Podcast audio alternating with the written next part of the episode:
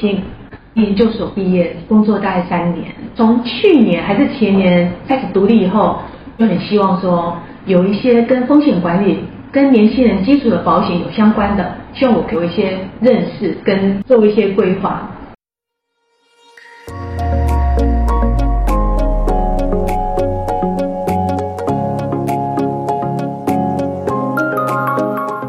收听福袋运来，本节目是结合嘉兴子牙 Sandra 稳健财务军务和谐关系师的共同主持，透过分享真实的个案故事，让你此生福袋运来。你准备接福袋了吗？我们开始喽。嗯，我是财务稳健的军务。那我们今天案例是有带过来的。那我们的主人翁是一个女性，研究所毕业，工作大概三年。那我当初认识他，其实他是我一个好朋友的小孩。嗯，我认识这个好朋友已经很久了哦，所以他大概从去年还是前年，这个小孩开始独立以后，他这个好朋友就很希望说有一些跟风险管理、跟年轻人基础的保险有相关的，希望我可以带给他这个小孩有一些认识跟做一些规划。所以我应该是去年开始认识他的，今年我们就会再重新做一些讨论。所以呢。他现在是在一家算是科技公司，那目前老板很重用他，因为很重用他，他的工作压力其实很大，给予他非常多的负荷，因为他常常都会在客户那一端需要待到很晚，所以呢，他爸爸妈妈很很关心他，因为他住住在台北嘛，尤其是父亲对于女儿来讲，刚开始工作，所以非常的关心，不管多晚，他都会在家里面等人。那因为爸爸本身也很忙，所以女儿跟跟我说，安迪，她每次回家的时候看到爸爸还在等，她都会觉得压力很大。第一个，她觉得她爸爸已经很累了，为什么不去休息？第二个，她也很累了回来，看到这种情形，她也觉得，所以她很羡慕能够坐在外面的人。所以针对于我跟她之间的互动跟聊天，我我大概有一些想法。那当然呢，针对现在这个年轻人，其实他的收入算不错的哦，而且他又住在家里。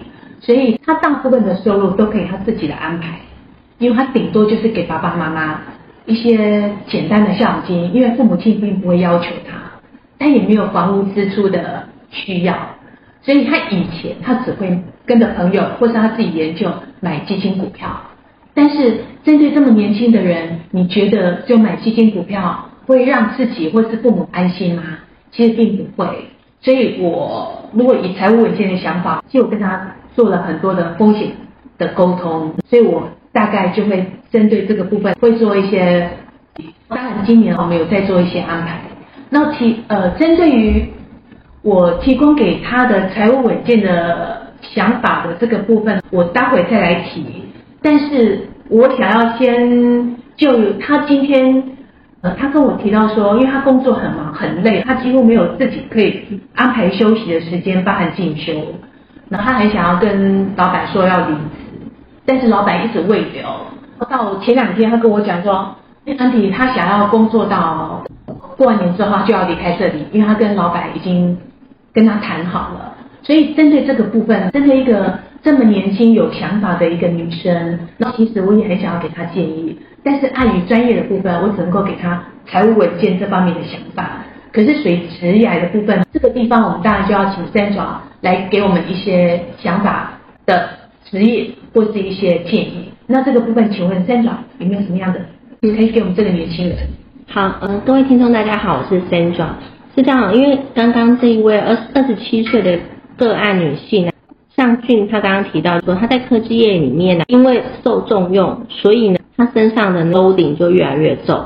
其实她这样就造成是一个。负向循环，因为他内心他想要成长，因为你你研究所刚毕业，你刚步入职场，基本上你会发现，就说你有很多 skill 是需要在花时间去做进修的。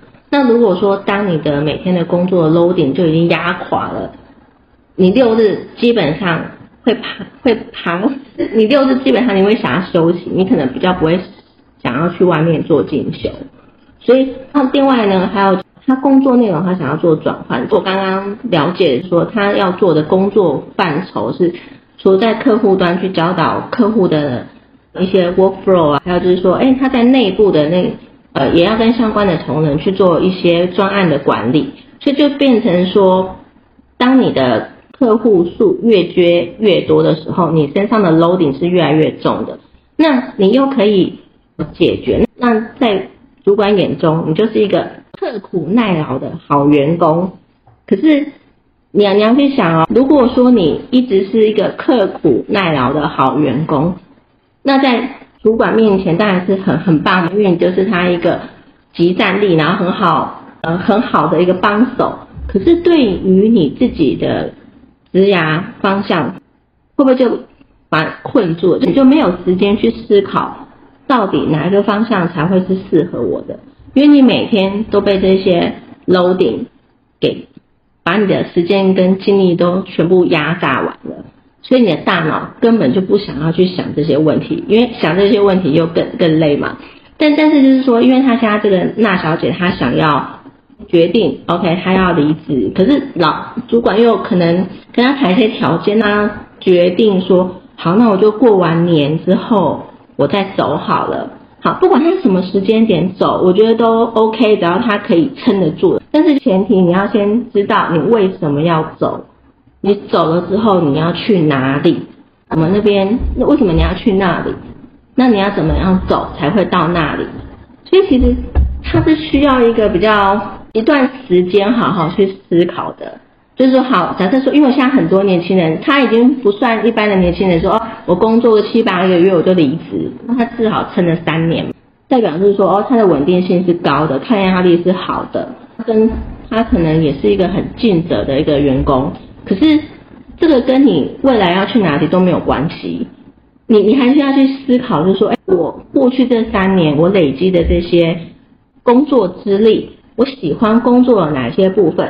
哪一些工作部分呢？是我不排斥，但是我做了没有什么感觉的。这时候回到感觉，因为感觉其实蛮重要，因为它也是一种呃一个征兆，可以协助你去往你真正适合你的地方。那我刚刚跟俊讨论，他就说哦，他想要往 PM 去发展。可是我因为其实如果科技业的 PM 其实分蛮多的，例如说呃有一些分是 Product Manager，有一些叫 Program Manager。然后，但是每一家公司，他们对于这个不同职位，他们的工作性质跟内容，那个 scope 都不一样。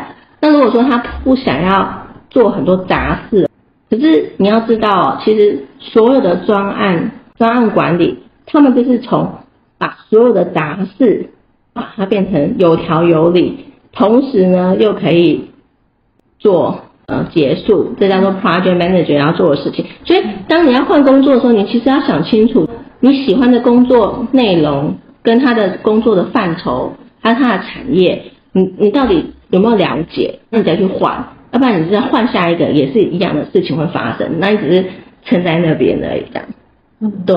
所以这是我给那个娜小姐的建议。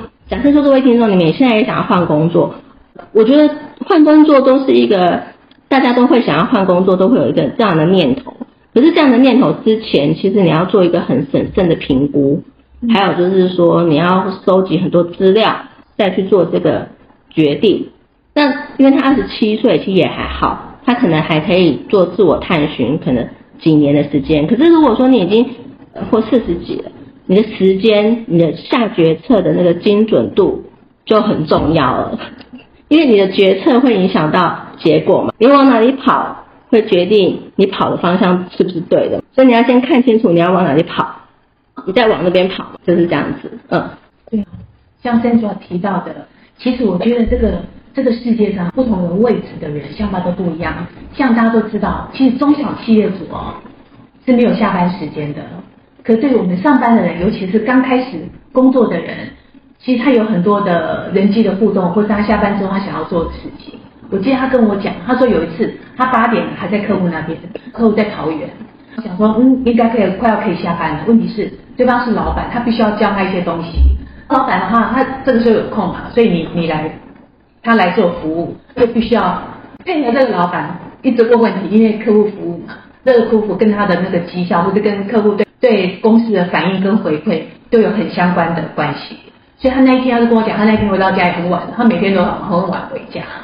那我就在想说，像这样子，他算是很认真、很努力的年轻人。那如果我们如果如果以财务来讲的话，我刚刚没有讲，如果以财务来讲，像这样年轻人，大家应该就会知道，我一定会请他应急费用要准备啊。为什么？因为他想要换工作，他需要急着换工作吗？不用，只要他的财务能够支撑他几个月的时间，他没有额外特别多的支出，其实他是有足够的资源，可以有一段时间不要上班的，起码三到六个月生活费用的应急开销要先准备好。另外的部分呢，也就是说，我们年纪轻，但是我们会比别人更容易躲避生病或是受伤的风险嘛？其实也不一定。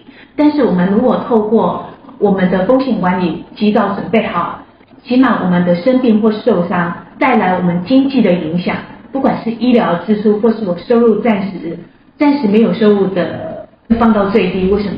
因为我们有其他的规划的收入，它可以来补贴我们。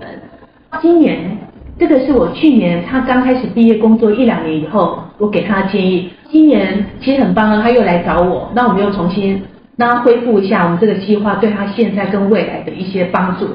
我们提到，他就问我说：“哎，安迪，那你觉得他还有缺什么吗？”我说有，因为你现在他开始慢慢的认知到自己的责任越来越重大，因为起码爸爸妈妈一年比一年的衰老，他也知道父母亲对他的照顾，所以我跟他提醒的一件事情，也就是说，起码我们现在必须要去想到，如果我们在这一辈子当中，我们在于父母的过程当中，我们突然发生风险，我们过我们我们去世了。那我的财务当中有哪一些是可以取代我们的寿命，继续给予我的家庭照顾呢？那我就建议他，第一个要有身故风险的概念。那如果没有，起码他可以转换成变成你储蓄。所以那是我今呃今年在提供给他的一个建议。第一个，对于风险管理，尽一个儿女的孝心的一个保障的提高，同时的话呢，在他年纪大的时候，也能够对他退休有所帮助。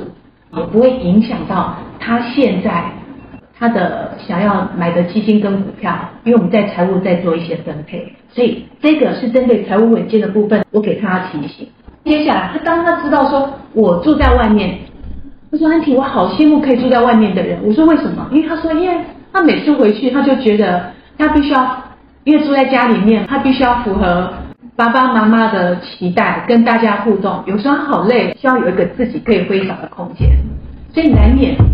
我觉得家庭哦，跟家庭之间的互动，在这个年龄，他怎样取得一个平衡，能够他可以得到从家里面得到力量，但是又能够从他自己独处当中得到力量，这中间的一个平衡，怎样有技巧，怎样去思考，我觉得这真的好重要。这么年轻的人，如果有前辈。或是有专业的人提供给他意见，我相信他能够更顺利的去取得这方面的能力。那这个部分我们就要请我们的和谐关系的师德来给我们建议了。师德，你有什么好建议？关于娜小姐，我想她现在有一个自己的目标，想要搬出去住。那假设说啊，她现在她很临时的，呃，很就是突然的跟她父母亲讲这件事情。我想啊，她的父母亲其实。有可能的反应不会太好。那为什么？因为其实说真的，因为父母亲他们都会有些情绪反应。那可是这情绪反应一般是来自于对于，所以更重要的是说，我们要先去理解为什么今天父母亲他会有这个情绪反应。其实只是因为他关心我，只是他的老一辈的父母亲可能他在情绪表达的时候不是那么的明确，他只是一个情绪反应。可是实际上他是想要关心我。那当我们理解这这一层意义的时候，其实我们是小孩子的，我们是身为就是其他的小孩子的时候，那我们其实需要做一件事情。那这件事情其实需要铺陈。那铺陈什么？也就是说，今天在想要搬家，那他可能要设定说，在他搬家的前半年，他就要开始好好的跟他父母亲做促膝谈谈。那当然，以他来说，他每天都那么晚回家。一定就没有这个时间可以促膝谈谈，好，所以我会建议他说，他如果可以，比如说他今天他每一个礼拜可能六日都在家里休息，那这时候其实就可以跟他爸爸妈妈，坐在客厅啊边闲聊啊，然后边看电视啊，那这个是很重要的一个点，因为有时候我们上完班以后回到家都很累，哦那。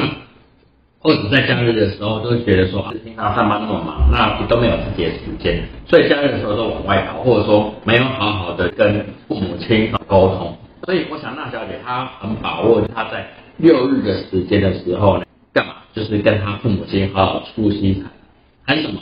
一开始什么都可以谈，谈谈他在职场的一些的心得、收获啊、成长，好，尽量的去说，我的小孩子好像长大了。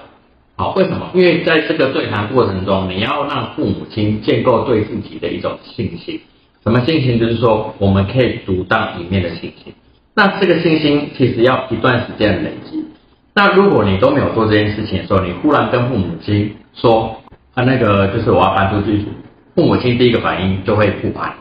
所以你要在平常的时候去累积父母亲对自己的信任度。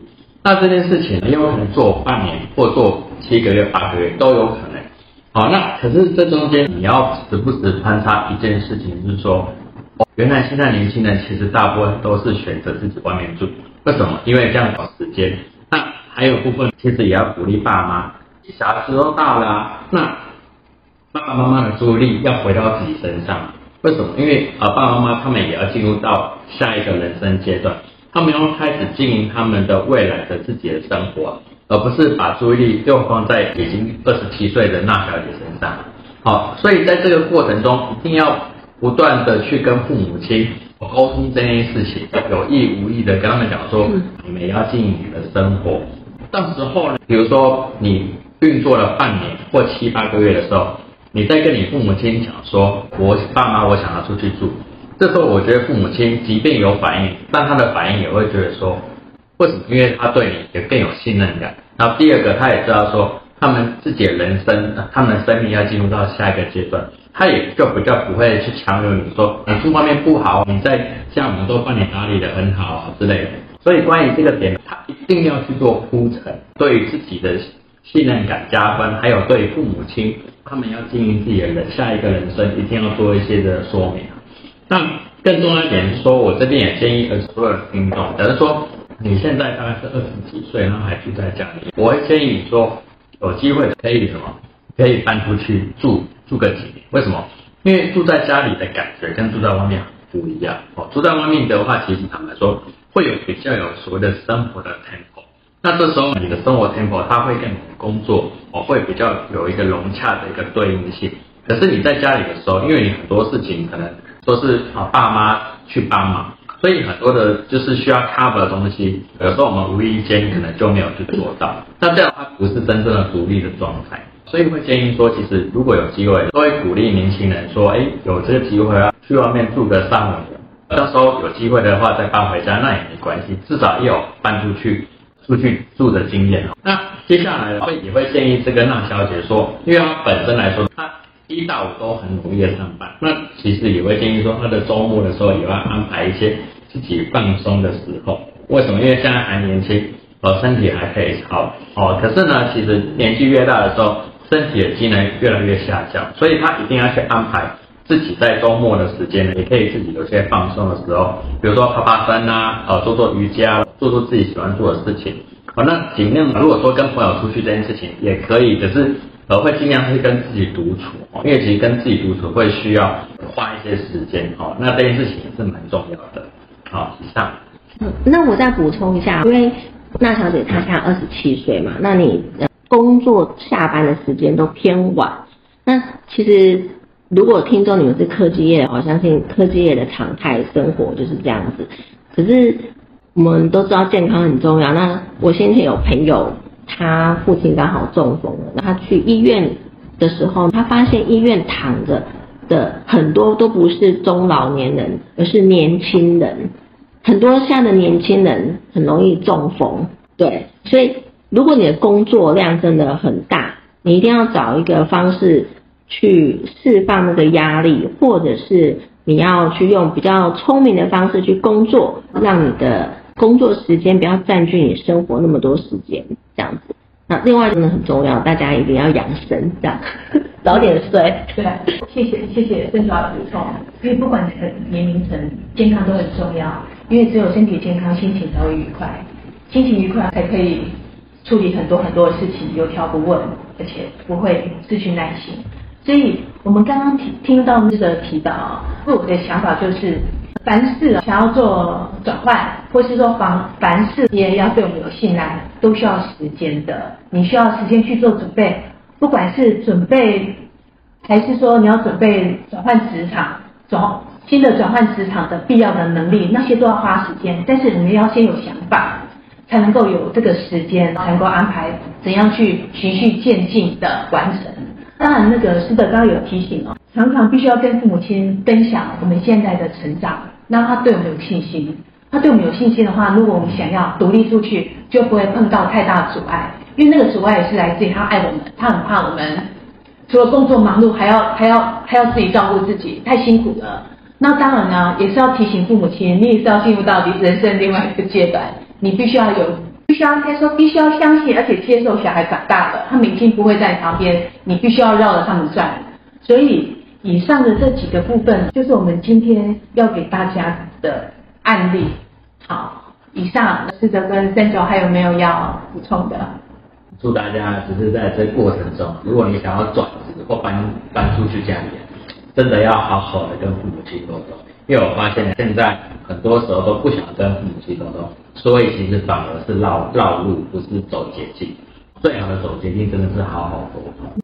好，那我就回到那个时代，他讲走捷径。什么叫走捷径？走捷径就是你找到你真正想要去的那个地方，你也可以发挥自己的能力，对于那个公司跟对于这社会都有贡献。那我觉得这才叫做捷径。那也祝大家你们都可以找到属于自己的那个方向，这样。呃，好，那今天就在这里了，谢谢大家，谢谢，拜拜，拜拜。